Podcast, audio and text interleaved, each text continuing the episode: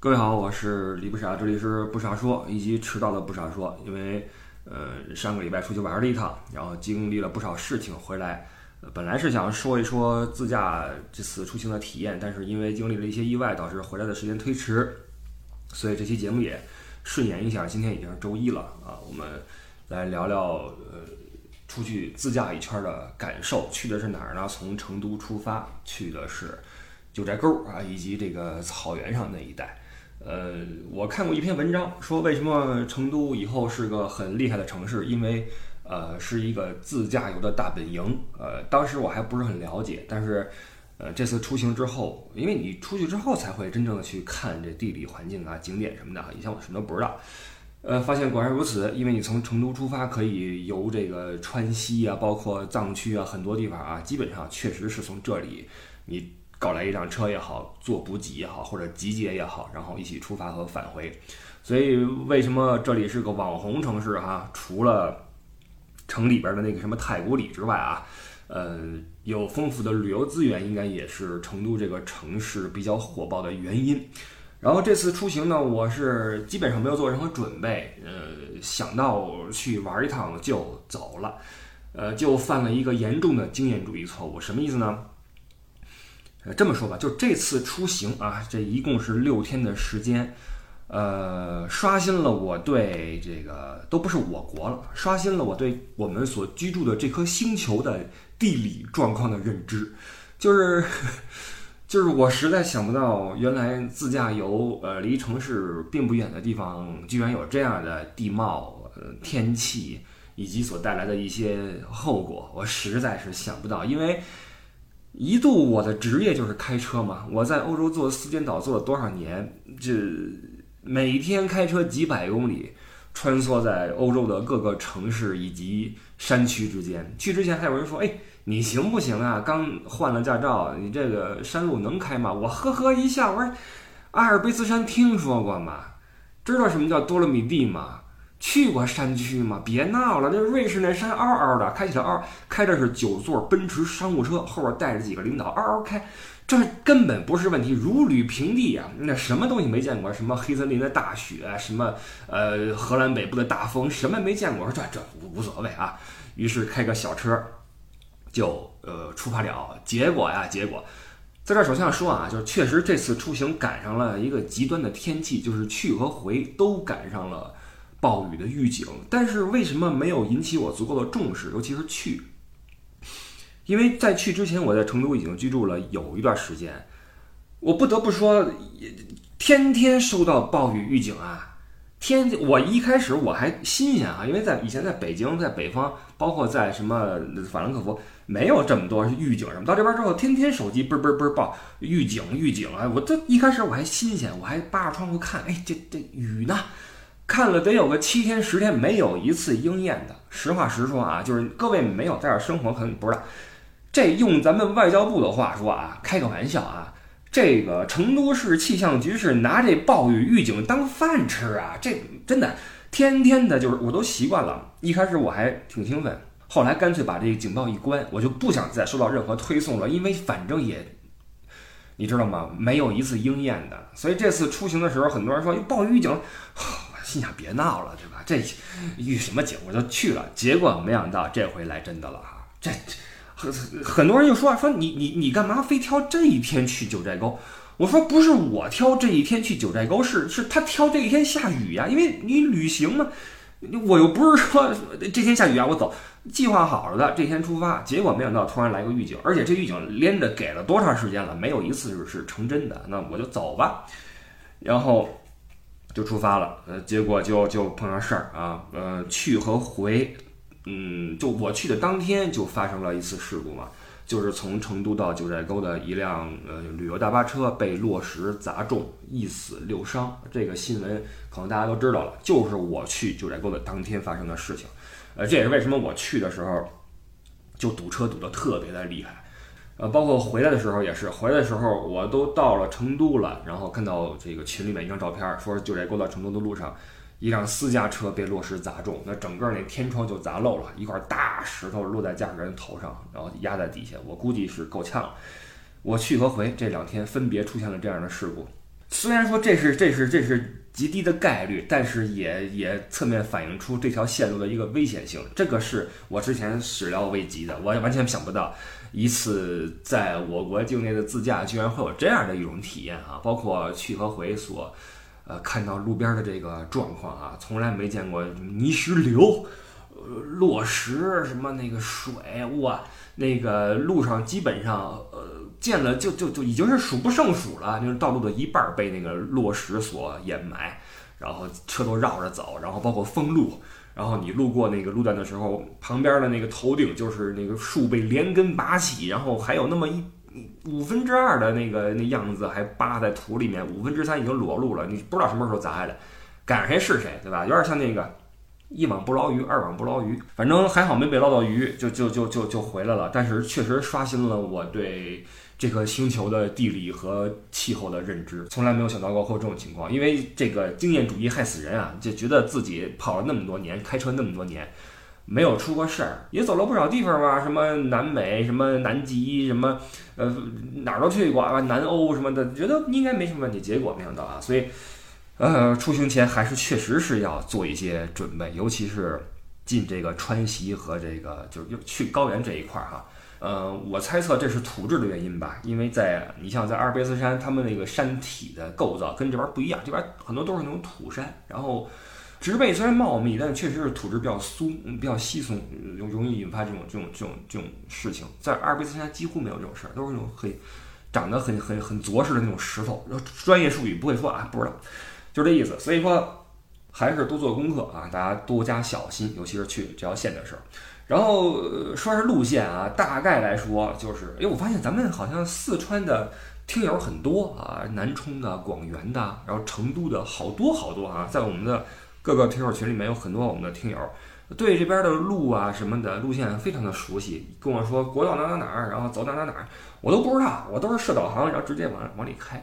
去走的是二幺三国道，然后经过川主寺之后走的是五四四吧，到的是九寨沟。回来的时候呢是往若尔盖开，从若尔盖回来走二四八和三幺七国道，然后对这个国道就有了新的认知。尤其是去的时候，第一天，第一天我想的是去九寨沟，觉得也不算很远嘛，一看这个四是四百公里吧，但是行车时间比较久啊，八个小时什么的，九小时什么的。然后我心想这也不是不行，慢慢开嘛，慢慢开。谁想到这个大雨这个一来啊，我的天，那叫一个大！呃，我这回体现了什么叫暴雨了啊？就是出成都的时候，那那天就跟黑天一样。上午出去，早上起来，呃，九点钟十点钟就就跟晚上一样，大雨啊，往那车玻璃上浇。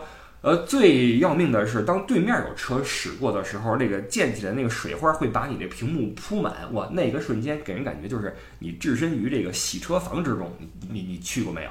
就那种需要你人开进去的那种机器洗车房啊，在欧洲很多，开进去之后，然后那个那个刷子啊，什么水哇往那玻璃上喷，就那感觉，雨刮子已经没有用了，完全是凭着这个感觉往前开，跟着感觉走啊，潇洒走一回，往前呜就这么这么跑，然后当然还好，因为这个也是老司机，只不过想不到这个雨还能大到这个份儿上，然后这时候就有很多人担忧了，说这。种天气去九寨沟，这可要命啊！完了，我就没当回事儿，要什么命啊？这这么多车往里走，难道说都是去去送死的？我我不信，对吧？于是就往里开，完了，这个去那条道可真是太坑爹了。二幺三国道，我的天，我再也不想开这条路了，又窄，车又多，又堵，又弯弯曲曲。倒不是说它开起来难开啊，这个很多欧洲的地段也是这样的。它但是这条道上，第一是车多，第二是大车太多了，各种旅游大巴车往里开，然后包括那些重机那种车呀，恨不得那种吊车拉着什么那种大钢板的往里呜呜往里走。然后这些车一多的话，你的你的这个行驶就很很头疼，你跟着也不是，超它也不是，很难超。去的时候就无限堵车，呃，就是堵成了得有停下来两三个小时这个这个状态，非常的神奇。我因为我们一行有很多人，一行八个人，两辆车，我就问这个这个比较熟的，他们说这很正常啊，这很正常，去九寨沟就是突然封路什么的，这个是家常便饭。我说那行吧，等吧。呃，一路等一路等，都最后天都黑了。我早上起来得七八点出的门，都到了晚上七八点了，开了十几个小时都没到啊！这个是无论如何出乎我的意料。我以前的最高记录也就是一天开个十小时。在欧洲，然后这次是开了十多个小时没到九寨沟，你能想象吗？包括很多朋友在问说成都到九寨沟自驾时间多长时间？我跟您说，呃，导航显示的你就别信了啊，除非风和日丽，然后没有任何问题，不然的话肯定是要超时。然后最后我们都过了川主寺了，离九寨沟也就是一个多小时的路程了。当时是晚上八点多，然后终于我们被拦下啊，被路边的警察拦下。说前方封路了，不让走了。我当时就天打雷劈啊！我说这啊，我都开了一天了，还不让我去那边？他说不行啊，我八点钟开始封路。我一看表，八点零三分，哈，也就是说我再早个三分钟就应该过了这个关卡，就就开进去了。但是开进去之后估计也过不去啊，那里边就就封路了。当时不理解，当时说这这有什么好封路的？这都过去了，你让我过去吧。警察说不行啊，你掉头吧。然后于是只好掉头，然后往回又开了好久。开回了川主寺这个地方，住在了川主寺。然后这个地方它海拔是三千多，我记得是啊，三千多，等于是突然就上了一个高原，就一下车走两步就开始这个喘，就有点反应。呃，说说高反这个事儿啊，就是很多人在问有没有高反，包括多少米之上有高反什么的。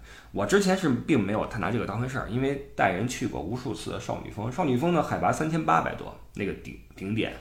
带人去过很多次，而且这么多次只有一次是我的客人晕倒，嗯，晕过一个，呃，这还是一个从来没有去过高原的，然后刚刚生完孩子不久的一个女性，然后其他人都没事儿啊，那慢慢走就行了。我自己也是，我上去之后喝点可乐，吃点巧克力，然后补充点热量，就都还好，不会有什么问题。然后到了川主寺，我就觉得哎呀很难受，包括那天我也是开了一天的车，而且那个。你要知道，呃，这个雨天开夜路啊，就我总结出来的最痛苦的是什么？雨天在陌生的地方开夜路，这是最耗你的这个脑细胞的一种开车的环境啊！我在欧洲开车的时候最难受的就是晚上带人到了一个城市，然后下着雨，这个地上的线也看不清楚，还得找酒店，这是最难受的事情啊！事故往往在这个时候发生。然后这一天都是大雨啊，大雨滂沱，然后黑咕隆咚，那个二幺三那条路又是七着拐弯，不停的超与被超，游走在这个崩溃的边缘，开到了那哪儿，呃，哨岗被拦回来，当时心里已经几乎崩溃了。到了川主寺之后，然后开始头疼，特别的疼，就是随着你的心跳，你每心跳一下，你头就疼一下，就就那跟那个血液流通应该有关系。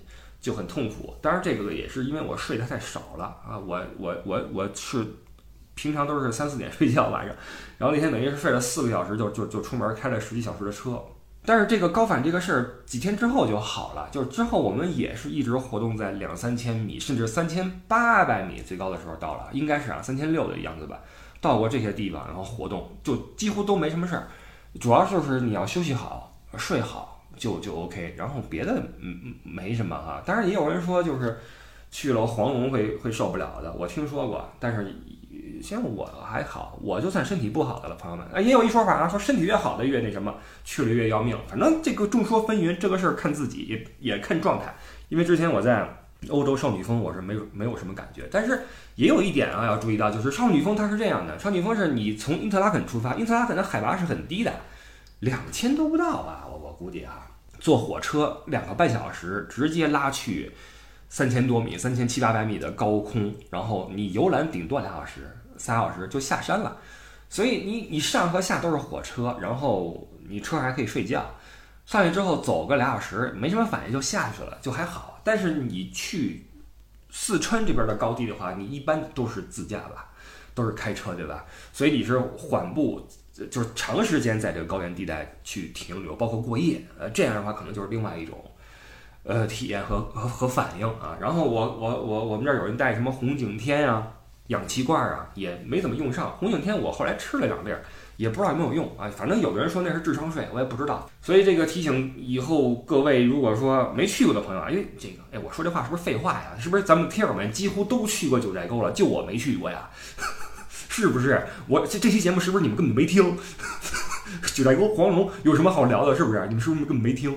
呃，我我是比较新鲜啊。然后，但凡如果万一倘若有人没去过九寨沟或者黄龙的话，呃，做好点准备吧。那但是也不用太恐慌，我觉得应该还好。有人说这个，呃，我我飞过去不就完了吗？那九寨黄龙有个机场，谁还开着二幺三呀？又要命又堵车什么的啊？九寨黄龙机场，我可听人说了，简称九黄机场，什么意思？十飞九黄，十次飞行得有九次晚点、取消、返回，反正天气原因吧，因为高原那边啊风云变幻啊，犹如现在的国际形势一样啊，这个阴晴不定，这个就不好说。所以这个怎么说呢？想要看到美景，还真的是得需要付出点代价。但是如果是付出生命代价的话，就太痛苦了哈。所以你看，去的时候，呃，体育卷啊，很感激这些这个道路就路政服务人员，不论是那天拦我们车的警察，还是沿路上我们看到的无数啊前前后后戴着安全帽的，或者那种藏一看是藏民啊，裹个头巾或戴那那种小帽，然后手里边拿个什么旗儿帮着指挥的这些人，他们都特别的辛苦，在高原，然后时刻注意的路况，然后。他们所有的指令都是为了维护我们的安全，所以一定要配合和感谢啊！他们特别的辛苦，谢谢这些这些这些人。总之这一路上是很辛苦。第一天就住在了川主寺，等于什么都没干啊，光开车和崩溃了。这个头疼，开车，然后冒着雨，当时觉得太辛苦了。然后后来一看那天出事儿了啊，就觉得心中一凛，觉得这种事儿一网不捞鱼嘛，对吧？没捞着自己是幸运，但是确实是这个天气太危险了。当时很多人就说：“别去九寨沟了，回去吧啊，回去吧。”但是当时实际情况是我们回去那路也封了，就是那个国道嘛，它就经常有落石塌方什么的，回也回不去了。然后都到这块儿了，离九寨沟还有一小一个多小时，你想赌一把吧？第二天对吧？因为和我们一起落落脚在川主寺还有很多旅游大巴车，还有很多自驾游的朋友们啊。我们在吃饭的时候跟旁边的一些人聊天，很多什么广东来的啊，什么。呃，南京来的都是来自驾的，说都打算第二天再试一试。我们好吧，那就第二天再试一试。第二天早上起来下着小雨，我们继续出发往九寨沟走。开到了一半又被拦下来啊，然后这车就是排的，你看不到头啊，一个整个路就封封住了。然后对面也没有来车，这就意味着呃去和回这个这个点都被封锁了。那么可想而知是被这个这个又被拦下来，然后清路障。嗯，包括很多旅游大巴车在那停着，然后那天的雨就不不太大了吧？大家都在路边啊，司机们在那待着，然后我我也在车里坐着，然后我前面是一个旅游大巴车，然后我我就开始事儿多了哈，就开始就身体状况一好，人就开始找事儿，很多人下来上厕所嘛，呃这那哈休息什么的，然后我就车里坐着待着的时候，看到前面那个大巴车下来几个大妈，然后在那儿转悠，然后就就随手就把一个瓶子就往路边一扔。你知道边上是很漂亮的，那个国道边上都是那个绿植什么的哈，随手就弄个瓶子过去，塑料袋什么的。我下车就过去了，我说谁扔的？这是谁扔的？我还我因为我看不过去，我觉得不应该这么做。你你你差这么一会儿功夫吗？你这个瓶子为什么不能带在身上，到了景区再扔？然后几个大妈看着我就很很奇怪的看着我，然后然后就说不知道啊，不知道，不是我扔的，就没人承认了啊，这事儿就没人承认了。弄得我还灰头土脸的，然后我就我我能说什么呀？我就我就回去了，回到了车上。然后我回去之后，就看几个大妈又绕过来，探着头啊，这个悄悄的看我这车是怎么回事儿，就意思就是说这什么人呢？干嘛呢？还管这事儿？啊，就就是这这么一个一个景象。然后当时我觉得可能我有点挺傻的，为什么呢？因为后来又开了一段，发现路边的瓶子越来越多。越来越多，越来越多。也就是说，这个很多车，就小车还好，你自己的垃圾就自己车里一一放就完了。旅游大巴车一停，然后上面人一下来跟这儿吃零食什么的，经常就随手就把袋子什么的扔路边了。呃，乃至后来我看到了一个一个塑料袋和那个瓶子聚集区，可能是停了几辆大巴车跟这儿直接就就就扔这块了，让我觉得就很尴尬。你知道什么感觉吗？就好比你去看电影，然后你前面那个人打电话。或者说拿个手机跟那儿发微信，弄得那屏幕很亮，或者说他大声喧哗跟人讨论剧情，你很烦，你就提醒他，你说你你能不能别这样，你打扰我了。然后他瞪你一眼，他会觉得你很奇怪，你跟我说什么呢？然后很快你就会发现，这种行为不是他一个人，可能很快他前面那个人也在开始拿手机跟那儿划来划去，然后你你旁边的人也开始说话，你后边人又开始踢凳子。你就发现，当你用你自己的这个标准去去要求别人的时候，你是一个弱势群体。你会发现这事儿你根本管不过来。然后这个时候，当被你管过那个人再看上你的时候，你会无比尴尬，因为你觉得自己很蠢。就是你干嘛呢？就嫌你牛，就你素质高，就这种感觉啊！就就就插一句，好吧。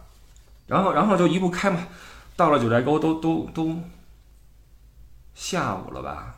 都下午了，你想想啊，早上起来八点钟出发，一个半小时的路程，下午才到九寨沟，你就知道那一天路政是多么的繁忙，就清理这个来往车辆，然后很多人就不行了，就走了。就是我们跟我们聊天有一个苏州来的两个小伙儿，全国自驾了，之前已经跑了西安了，从从陕西开到四川来，然后想进沟看看，但是一看不行，堵成这，他们是头一天跟我们说，他们头一天就已经尝试进沟没进去。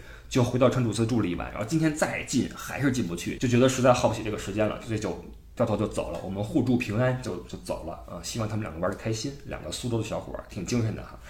然后我们到了嗯九寨沟已经是中午下午了，吃了个饭，酒店歇了会儿，然后看了场表演，叫做九寨。千古情这个宣传号称是一生必看的演出，在那个场地门口也喇叭哈，什么宋城集团亲情奉献一生必看的演出，九战千古情，就类似这样的啊，我忘了具体是什么了，反正各种的声光电给你刺激的，然后我们就就就没事干嘛，就去看了一趟。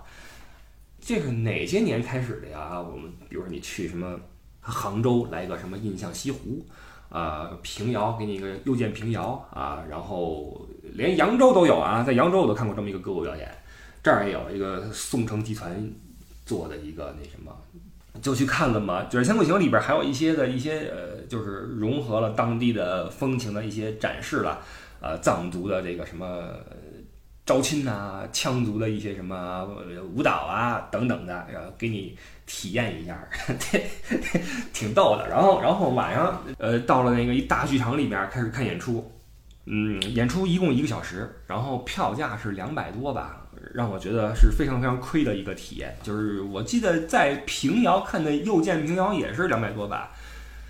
如果这个都值两百多的话，我觉得《又见平遥》这个演出值一千啊，至少能值这个的五倍。为什么我这么没手上这个千古情？其实那个演员也是在亲力的表演，嗯，编排上的问题吧，一些歌舞，然后没有什么新意。然后最令我失望的是，那么多美女演员啊，身材这个这个这个婀娜啊，身材阿娜啊，身材婀娜，然后呢这个面容这个什么清秀的演员啊，全都戴了口罩。那你说看什么呢？一帮人戴着口罩在那跳舞，我看什么呢？那么多美女，唉，不不，这这退票，退票，就就就就这样啊。然后舞台也没有那么牛吧，啊，但是呢，怎么说呢？你去都去了，尤其是对于你，如果你报团去的话，你报这个旅游团，你你还是我建议你还是去看一下，因为否则你干什么呢？对吧？你你不知道干什么，这东西看了会有点。凹心，那不看的话又又不知道干什么，是这么一个存在啊。当然，现在这个两百多的票价可能对大家来说也不算什么，听从自己内心吧。我是觉得这个《千古情》这个表演不是那么的那什么，导致我对宋城集团的这个演出啊，哎，我是不是个旅游博主啊？还是那个问题，旅游博主都在说哪儿哪儿好，那个表演精彩，什么好吃，你发现没有？我去旅游给你们说体验，往往都是那些不好的体验。真正好的我也说，但是真正好的有那么多吗？我觉得没那么多，说实话没那么多，哪儿那么多美食、美景、美人，什么美美美图啊？来，所以你看我这样，我这种节目在旅游频道的存在，简直就是就是和稀泥的。我就是那泥石流，我就是那我就是那落石，你知道吗？我真的，我就我自己也觉得我应该反反省一下。我从来不说好话，说说好话吧，好吗？呃，九寨沟那那个那个小地方还是。嗯，挺悠闲的啊！你在街上走一走，哎，有点像什么呢？有点像欧洲那些山间小镇。我在去的时候就就就有这个感觉啊，去的时候路过一个什么茂县还是哪儿啊？好像是茂县，呃，停了一下，就发现好像欧洲那种感觉啊，就是那山啊，小山包，然后山包的两就是两个山包中间加个小城小镇，小镇中间有条河，因为两山中间都有一谷嘛，对吧？山谷山谷嘛，然后都会有一些河流流过，觉得特别像欧洲那些什么。呃，因斯布鲁克呀、萨尔茨堡那些地方，小河也流什么的，然后山上有云雾缭绕的，这就不是那种我们汉族那种像什么北京、西安这种正南正北的这种朝向了哈，就是开始像依山而建的那种小镇子就出来了。一到这种地方，我觉得跟欧洲特别像，这是我我我的一个感觉，因为我们中国的或者中原的城市都是那种。方方正正，然后那种大街宽街，这边不是，这边都一个主街，然后边上一些小小房、小楼什么的，挺有意思的啊。这个这趟自驾下来，让我觉得在很多地方找到了类似欧洲自驾的一些体验，类似啊。呃，OK，然后就就如此就就睡一下啊，带着这个一生必看的演出《九寨千古情》，带着这种亲情奉献，我们就睡一下。第二天早上起来，太阳出来了，嘿，然后人品就来了啊！熬过了两天暴雨，终于太阳出来了。呃，进沟啊，进九寨沟。嗯，从沟口那个地方打了个车，去到了大门口，提前买好了票，门票是三百一吧，就进去。然后呢，九寨沟的旅游形式大家都知道啊，应该就是它是有一个旅游大巴车带着你，就等于是一个摆渡车，带着你在里面的沟的那个沟是一个 Y 字形。啊，带着或者是鸭子型啊，我们是先去鸭的这个鸭鸭，我们先去这个 Y 的左上角啊，再去 Y 的右上角啊，然后再回到这个 Y 的底下啊。摆渡车还开挺久的，一路开过去，然后开始步行去游览。嗯，怎么说呢？大家知道九寨沟地震过，很多人去的都是在震前去的，然后震后很多人没去过啊。但是我也不知道以前什么样，然后我是觉得还还行，还行还行，就是。因为图片都见过很多嘛哈，然后就脑海中对九寨沟有一个期许，一个期待，但是真正的情况跟我想的不太一样啊。第一是人是真多，还不算多啊，这这个时候人不算多，尤其是经过了封路暴雨，应该没什么人出行，还疫情的，但是人在我看来是真多。然后景区太大，这又是另外一个感受，就是你点和点之间你得坐车，这就很麻烦啊，非常的麻烦。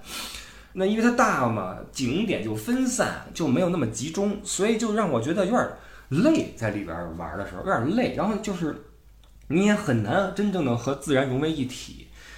啊，那湖你过去之后照个相，很多人在跟人抢着照嘛，你也照不清楚，你也很难那什么，对吧？